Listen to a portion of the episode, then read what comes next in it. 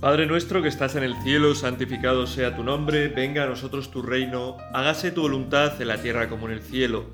Danos hoy nuestro pan de cada día, perdona nuestras ofensas como también nosotros perdonamos a los que nos ofenden. No nos dejes caer en la tentación y líbranos del mal. Amén. Me he dado cuenta de que si hubiera nacido un poco antes, habría sido un gran un gran inventor y descubridor.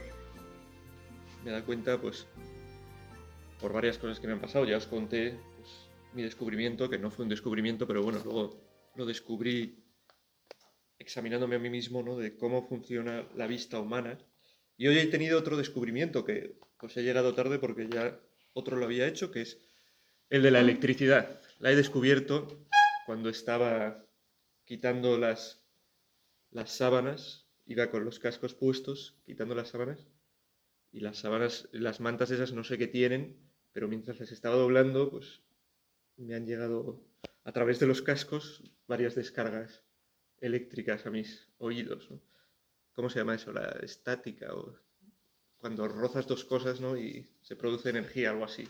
Pues yo estaba tocando esas mantas, que ya por la noche me habían asustado porque al subirme una se veían como luces, no sé, son mantas eléctricas las que tienen en esta casa. El caso es que he descubierto, he dicho, joder, si esto fuera en el siglo, claro, en el siglo XIX no existían auriculares, pero alguien podía llevar algo en las orejas y al tocar unas, mantas darse cuenta de que había creado la electricidad. Y me ha servido esto para comenzar esta meditación porque cuando me confirmé y me hablaron del Espíritu Santo en la confirmación, o igual es cuando se confirmó Garro, no me acuerdo. No, es verdad, porque estuve en su confirmación y no lo sabe, pero creo que sí. ¿Tú te confirmaste en Cizur? Con toda tu clase, más o menos. Ah, pues estuve en la tuya. No sé, en alguna estuve. ¿Tú solo? Bueno, pues el caso es que cuando se confirmaron muchos de tus compañeros, yo estuve, estaba ahí, y por eso, no sé si fue en la mía o en la vuestra, ya no, uno cuando se hace mayor ya pues mezcla sus recuerdos, hablaron del Espíritu Santo y utilizaron para hablar de él la imagen de la electricidad. El Espíritu Santo es como la electricidad, que no se ve, pero se siente. ¿no? Se siente si tú tocas un conducto por donde está pasando la electricidad, ¿no? así con las manos, pues se siente, ¿no? Y, y se siente cuando de repente ¡pum! se enciende una bombilla, ¿no? Que lo ha llevado la electricidad y se siente, bueno, yo estuve, no voy a decir de quién es, porque algunos le conocéis, pero estuve en casa de, de un cura que estaba haciendo unos arreglos y pasó algo gracioso porque es una casa a la que había llegado nuevo y bueno, pues había varias cosas pues como mal colocadas, ¿no? Yo le estuve ayudando por unos cuadros y había en medio de una pared un cable que sobresalía y le dije, ¿y este cable? Y me dijo, yo creo que este cable es de una, de una instalación anterior, pero que ya no tiene, ya no tiene electricidad. Entonces, pues igual pues lo corto y ya está, ¿no? Porque un cable aquí en medio que sale... Y entonces cogí unas tijeras metálicas para cortar el cable y le dije yo, espera, espera, no vaya a ser que tenga algo, coge las otras, las que tienen las para agarrar de plástico. Y cortó el cable y ¡pam! pegó una petardada y salió un chispazo enorme, ¿no? Me di cuenta de que, bueno, me acabo de dar cuenta con lo que os acabo de contar, que además de un gran inventor, pues he salvado a mucha gente la vida. Y en este caso, pues recomendándole que usase las tijeras de plástico porque había electricidad. Y el Espíritu Santo es de lo que comenzamos a hablar en este retiro y de lo que vamos a terminar de hablar. ¿Cómo podemos llevar a cabo aquello a lo que estamos llamados, a la santidad en medio de nuestra situación real, de que no somos perfectos ni mucho menos, sino que tenemos debilidades. Ayer hablábamos de la misericordia de Dios, de acogernos a su misericordia, y hoy hablamos de la mayor misericordia de Dios, que es que Él mismo viene, quiere venir a nosotros para realizar en nosotros las obras grandes que estamos llamados a realizar. Y viene a través de el Espíritu Santo, la, tercera persona de la Trinidad. El amor de Dios que se derrama en nuestros corazones y invocamos, invocamos poco al Espíritu Santo en nuestra vida. o lo tenemos poco presentes. Igual cuando hacemos oración nos sale más fácil hablar con Jesús o hablar con el Padre, pero poco al Espíritu Santo, ¿no? Y yo creo que tendríamos que tenerlo más en cuenta a cada momento, cada cosa que hagamos, saber que Dios está con nosotros, que el Espíritu Santo está con nosotros, invocarle, ayúdame a hacer bien esto, ¿no? Ayúdame a no cagar, no cagarla, perdón, Señor, no se pueden decir estas cosas. A no fallar en este momento, ¿no?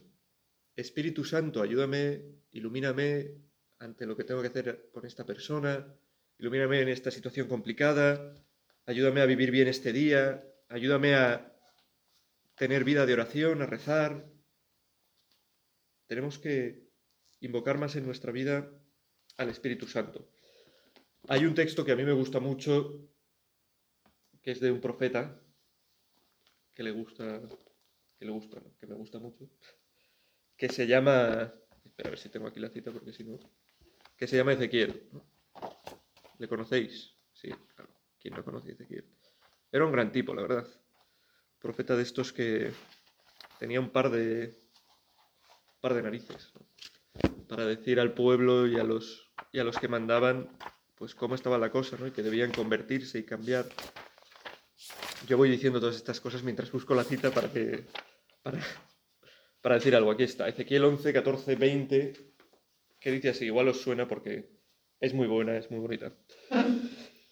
Me dirigió esta palabra, perdón, me fue dirigida esta palabra del Señor, hijo de hombre, como la canción de Tarzán, hijo de hombre, la conocéis, ¿no? Pues, hijo de hombre, nosotros somos hijos de hombres, y Jesús también es llamado el Hijo del Hombre.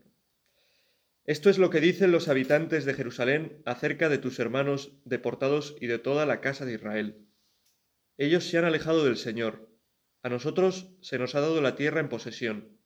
Por eso diles, esto dice el Señor Dios. Es cierto, los llevé a naciones lejanas, los dispersé por tierras extrañas, pero yo mismo fui para ellos un santuario provisorio en países a donde fueron. Por eso di, esto dice el Señor os recogeré de entre los pueblos, os reuniré de, os reuniré de los países en los que estáis dispersos, y os daré la tierra de Israel. Entrarán en ella y quitarán de ella todos sus ídolos y objetos detestables. Les daré otro corazón. Aquí es donde empieza el, el anuncio del profeta. Les daré otro corazón e infundiré en ellos un espíritu nuevo. Les arrancaré el corazón de piedra y les daré un corazón de carne para que sigan mis preceptos y cumplan mis leyes, y los pongan en práctica. Ellos serán mi pueblo, y yo seré su Dios. Pero si el corazón se les va tras sus ídolos y objetos detestables, los haré responsables de su conducta, oráculo del Señor. Este anuncio del profeta Ezequiel, os daré un corazón nuevo, os arrancaré el corazón de piedra y el corazón de carne y el, corazón de carne no, yo os daría un corazón de carne, ¿no? Os arrancaré ese corazón de piedra que tenéis a veces duro, incapaz de amar, que a veces se desvía por senderos que no son buenos, y os daré un corazón como el mío, como el de Dios, como el de Cristo, de carne, que ama, que quiere el bien. Dice el profeta Ezequiel, y está anunciando lo que hace el Espíritu Santo, lo que viene a hacer el Espíritu Santo con nosotros en nuestra vida, lo que quiere hacer, que es transformar nuestro corazón. Y es que necesitamos, necesitamos un corazón nuevo.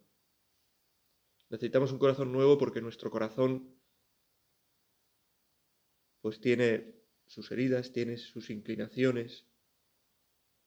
Y un corazón nuevo que no es que nos quite, ¿no? Dios no actúa así, Dios no, en realidad es una metáfora lo que usa, porque Dios no nos quita lo que somos y nos da algo nuevo, sino que purifica lo que nosotros tenemos para que sea lo que tenga que ser. Es una visión protestante, es protestante, es luterano, el considerar que lo que hace Dios, ¿no? ¿Cómo nos salva Dios?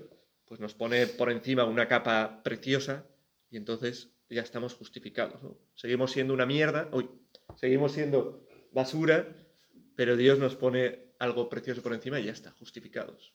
Eso diría, vendría a decir el luteranismo. ¿Qué dice la fe realmente? Que lo que Dios hace no es ponernos una capa por encima que nos cubra y así no, no, se nos vea lo malo que somos, sino que lo, haces, lo que Dios hace es a través del Espíritu Santo actuar dentro de nosotros y transformarnos por dentro y hacer que nosotros mismos seamos los que seamos buenos. Nos purifica, nos renueva por dentro. Esa es la diferencia entre la visión de cómo salva Dios según Lutero y la visión de cómo salva Dios según Dios, según Jesucristo, según eh, las escrituras, según la fe de la Iglesia. Dios nos salva transformando, renovando nuestro corazón, dándonos un corazón nuevo. Qué bueno es que en nuestra oración una petición nuestra sea, Señor, cambia mi corazón.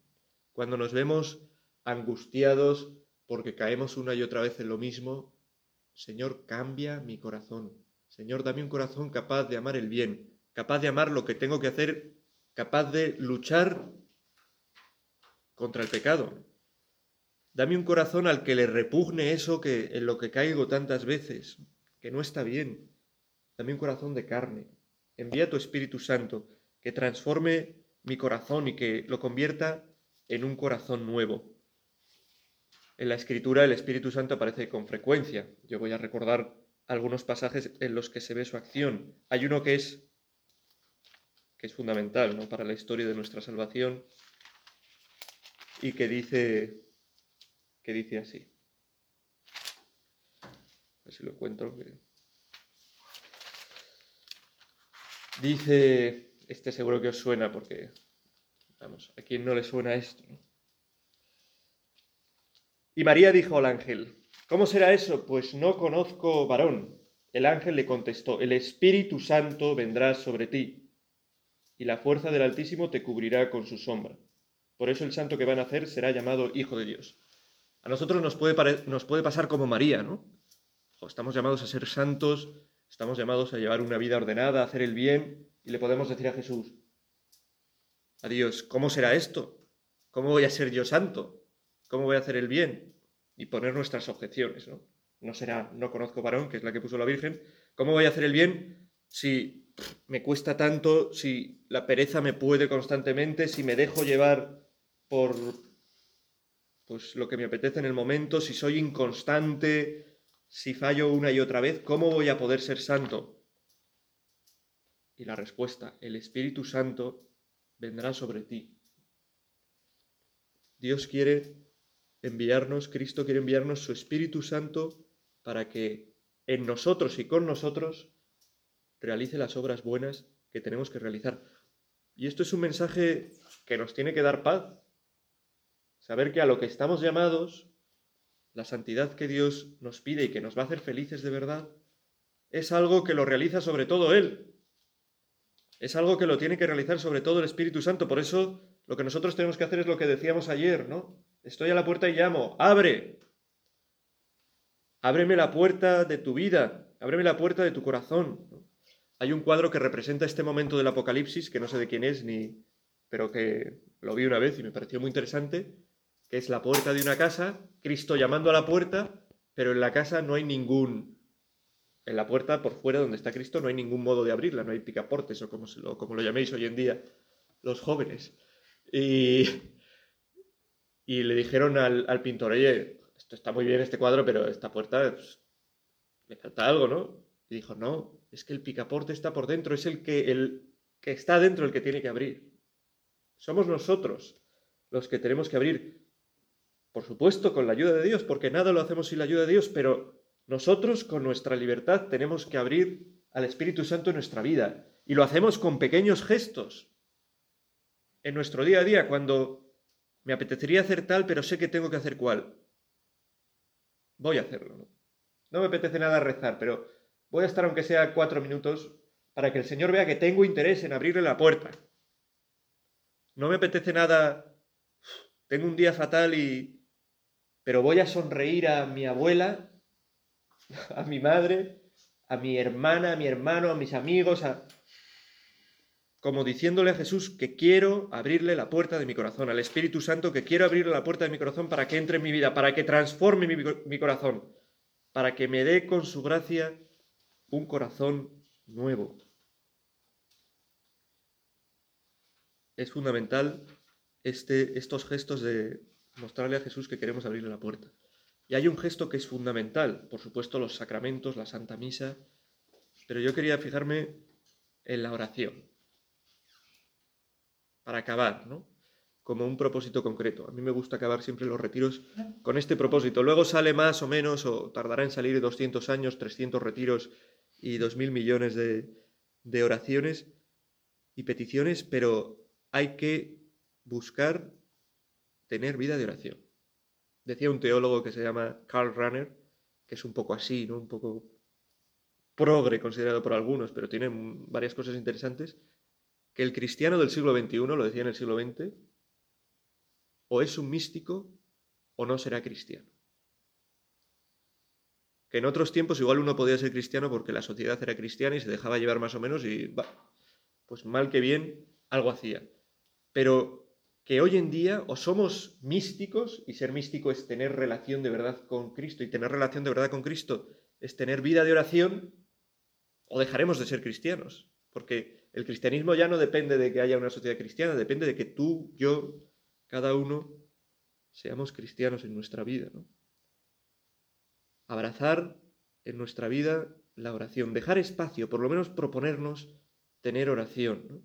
no se trata de mucho tiempo ni de es que si hicieras un minuto al día de oración, ya estarías haciendo algo, ¿no? Luego ya los tiempos irán variando, irán creciendo, irán... Pero si te parases todos los días por lo menos un minuto delante del Señor, bueno, si no haces nada, el cambio es de cero a uno. Y de cero a uno, en el sistema binario, pues lo siguiente es solo dos, solo hay... O sea, es casi la mitad. No sé qué estoy diciendo, pero yo a mí mismo, hay veces que nadie me entiende, pero yo siempre me entiendo. no acabo de entender lo que acabo de decir, pero es la verdad.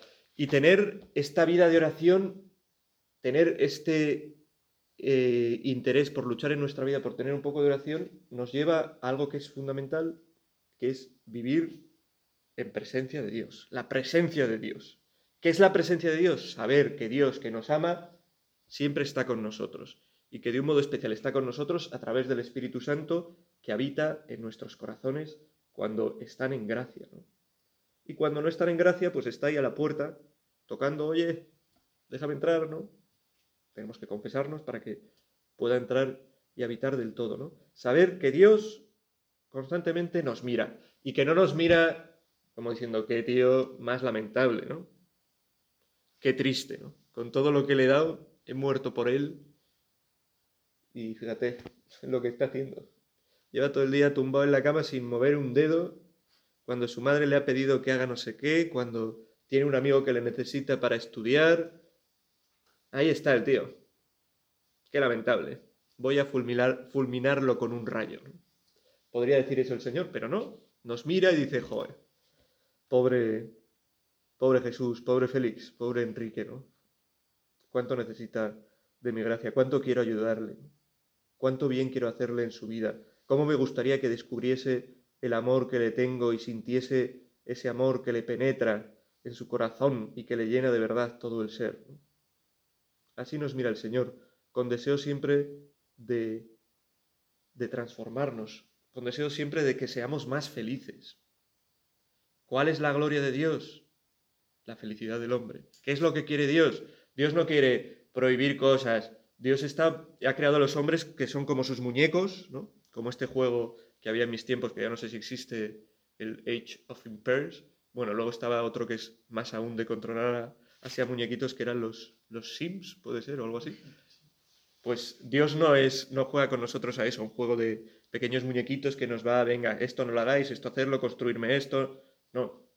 Dios lo que quiere es que seamos felices, ¿no?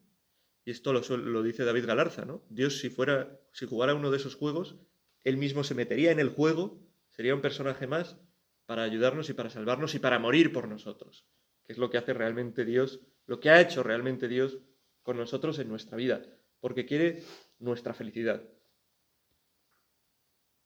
Invocad al Espíritu Santo, está siempre con vosotros. Intentar tener oración, fundamental, vivir en la presencia de Dios, todo lo que hagáis, ¿no? Cuando estoy en clase, cuando estoy eh, en casa, cuando estoy con mi novia, cuando estoy con mis amigos, cuando Dios está contigo, no para decirte, no hagas eso, guarro, por ejemplo, sino para decirte, estoy contigo, quiero ayudarte a que hagas las cosas bien, puedo ayudarte a que seas feliz. Esto es maravilloso. Quien vive su vida así, quien tiene claro que Dios está a su lado para ayudarle y que le mira siempre con amor incluso cuando falla, cuando peca, cuando mete la pata, pues es una persona feliz. Tiene que serlo, a pesar de que en su vida haya dificultades, a pesar de que a veces, no sé, la tristeza le pueda o le pueda lo que sea, saber esto nos tiene que llenar de felicidad. Y Dios nos quiere así, felices. Y con esta felicidad con la que Dios nos quiere, Dios quiere, y esto tenemos que pensarlo también, a todo el mundo, ¿no? Y es una cosa así como para finalizar de la que quería hablaros en esta meditación, en esta última meditación, que es de que de nosotros, por la gracia de Dios, depende que Dios llegue también a otras personas. Que se suele decir, ¿no? Oye, al cielo tenemos que irnos con un montón de gente agarrados a nuestras piernas, a nuestros brazos, que llegan al cielo gracias a nosotros, que les hemos ayudado a ir al cielo. Y es verdad, la iglesia, lo decía Pablo VI con mucha fuerza, es, existe no para sí misma, sino para evangelizar. Nosotros como iglesia, cada uno, existimos, nuestra misión de cristianos es evangelizar. Esto que habéis recibido, ah, lo, poco que hayáis podido recibir en este retiro también, tenéis que llevarlo a los demás. Las ganas de vivir la alegría del cristiano, la alegría del que sabe que Dios es un Padre bueno que le ama, que, ha enviado a su Hijo para salvarnos, que ha muerto por nosotros en la cruz, que nos envía constantemente el Espíritu Santo para transformar nuestro corazón, para limpiarnos, para hacernos nuevo. Pues esa gracia, esa felicidad tenemos que compartirla. Nos podemos preguntar, ¿yo cómo evangelizo? Muchas formas de evangelizar y cada uno tiene que encontrar su forma de llevar a Dios a los demás, pero no podemos quedarnos de brazos cruzados. El cristianismo es para compartirlo, porque la felicidad es para compartirla. Y porque igual que nosotros necesitamos a Cristo, todos, incluso los que no saben nada de Cristo, incluso esos amigos que tenéis que, no sé, que no saben nada de la iglesia, que viven vidas pues muy alejadas de lo que es la vida cristiana, necesitan más que nadie a Cristo, aunque no lo sepan, aunque crean que ya tienen la felicidad y que lo tienen todo. Es mentira, es mentira. Y si no les ayudáis, igual nadie les ayuda. ¿Se puede hacer una pregunta? Eh, sí. Luego. Luego. es que está el intercomunicador. No, pero no pasa nada. Tú guárdatela y enseguida acabo y puedes preguntar. Ya ves, Señor, que aquí la gente no se entera de mucho, pero no pasa nada. Eh, voy, a, voy a leer de esta carta con la que empecé, del Papa Juan, Juan 23, que doy yo, del Papa Francisco, que, que, pronunció la vigilia pascual hace muy poco, eh, algún punto que habla de cosas de las que hemos hablado en esta meditación y que me parecen me parecieron interesantes. ¿no? ¿Sabes? ¿Te acuerdas de que hablaba este texto? ¿De ir a dónde? Galilea. Ir a Galilea, efectivamente. Le da vueltas todo el rato a qué significa ir a Galilea, de lo que habla el Evangelio. Ir a Galilea significa además ir a los confines. Galilea es un lugar más lejano. En esa región compleja y variopinta viven los que están más alejados de la pureza ritual de Jerusalén. Y sin embargo fue desde allí que Jesús comenzó su misión, dirigiendo su anuncio a los que bregaban por la vida de cada día, a los excluidos, a los frágiles, a los pobres, para ser rostro y presencia de Dios. Ir a Galilea significa también ir a los confines, ir a los que están alejados, ir a los que no conocen. En el pueblo de Israel estaban los judíos, que eran los que estaban cerca del templo, los que eran más puros en teoría, y los galileos, ¿no? que eran considerados como de segunda. ¿no? Y ahí tenemos que ir nosotros, ¿no? que nos consideramos cristianos, tenemos que acercarnos a los que no lo son. Hay mucha gente que aunque está bautizada no es cristiana, porque no vive cristianamente. Y necesitan descubrir que vivir cristianamente y vivir el bautismo y vivir la vida de Dios es lo más grande y lo que más puede ayudarnos. Es allí, sigue diciendo, estamos hablando de Galilea, ¿no? Donde el resucitado pide a sus seguidores que vayan, también hoy, también a nosotros. Es el lugar de la vida cotidiana, son las calles que recorremos cada día, los rincones de nuestras ciudades, donde el Señor nos precede y se hace presente, precisamente en la vida de los que pasan a nuestro lado y comparten con nosotros el tiempo, el hogar, el trabajo, las dificultades, las esperanzas. En Galilea aprendemos que podemos encontrar a Cristo resucitado en los rostros de nuestros hermanos. Y es ir a los demás a llevar el Evangelio, es, tiene su feedback. Se dice así, ¿no? Tú vas a llevar el Evangelio a los demás y encuentras, al entregarte en los demás, el Evangelio. Encuentras a Cristo. Está todo, es toda una rueda la vida cristiana, ¿no?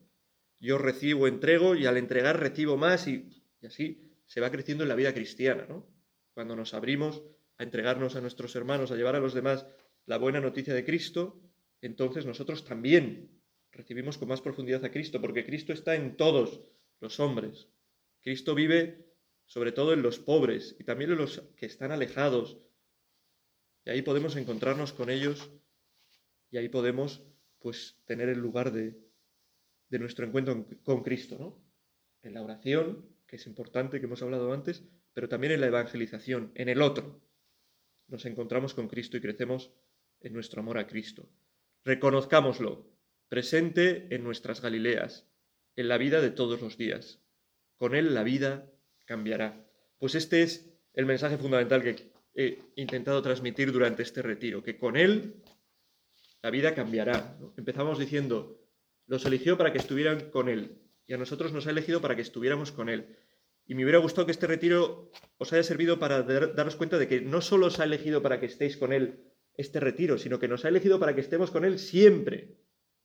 Y que con Él todo cambia, que con Él todo es nuevo, y que nosotros tenemos que hacer esos pequeños gestos para abrirle la puerta y dejar que entre. Es Él el que entra, es Él el que nos transforma, es Él el que nos llena de alegría, pero nosotros, con su gracia, porque Él siempre nos precede en la gracia, tenemos que hacer esos gestos de la oración, cuando nos cuesta, de ir a misa, cuando incluso nos da un poco de pereza, de rezar el rosario y de pedir ayuda a María para encontrarnos más con su Hijo. Pues con estas bellas palabras que os he dirigido en esta mañana, quiero terminar este retiro, ¿no? Con esta invitación a que confiéis en Cristo, con esta invitación a que invoquéis al Espíritu Santo constantemente en vuestra vida para que Él vaya transformando vuestro corazón en un corazón nuevo, bello, hermoso, a imagen del corazón de Cristo. A María, nuestra Madre, acudimos y le pedimos que nos ayude a que los propósitos que hayamos podido sacar en este tiempo, ¿no? Bueno, aún quedan unas horas hasta la misa, ¿no? En, las que, los que podréis, pues, aún, pues ver algún propósito, alguna cosa, ¿no? Terminar de rezar, de pedirle al Señor ayuda, de invocar al Espíritu Santo, pues que María nos ayude a, aunque sea medio propósito, sacarlo adelante, ¿no? Por mi experiencia, uno de un retiro sale con varios propósitos y al final pues sale un cuarto de propósito. Pero ese cuarto de propósito tras otro cuarto, en el siguiente retiro tras otro cuarto, es el que va haciendo el cambio, la conversión que necesitamos en nuestra vida. Que María nos ayude y nos acompañe y nos ayude también a llevar a su Hijo, a Jesucristo, a todos los hombres. Dios te salve María, llena eres de gracia, el Señor es contigo, bendita tú eres entre todas las mujeres, y bendito es el fruto de tu vientre Jesús. Santa María, Madre de Dios, ruega por nosotros pecadores, ahora y en la hora de nuestra muerte. Amén.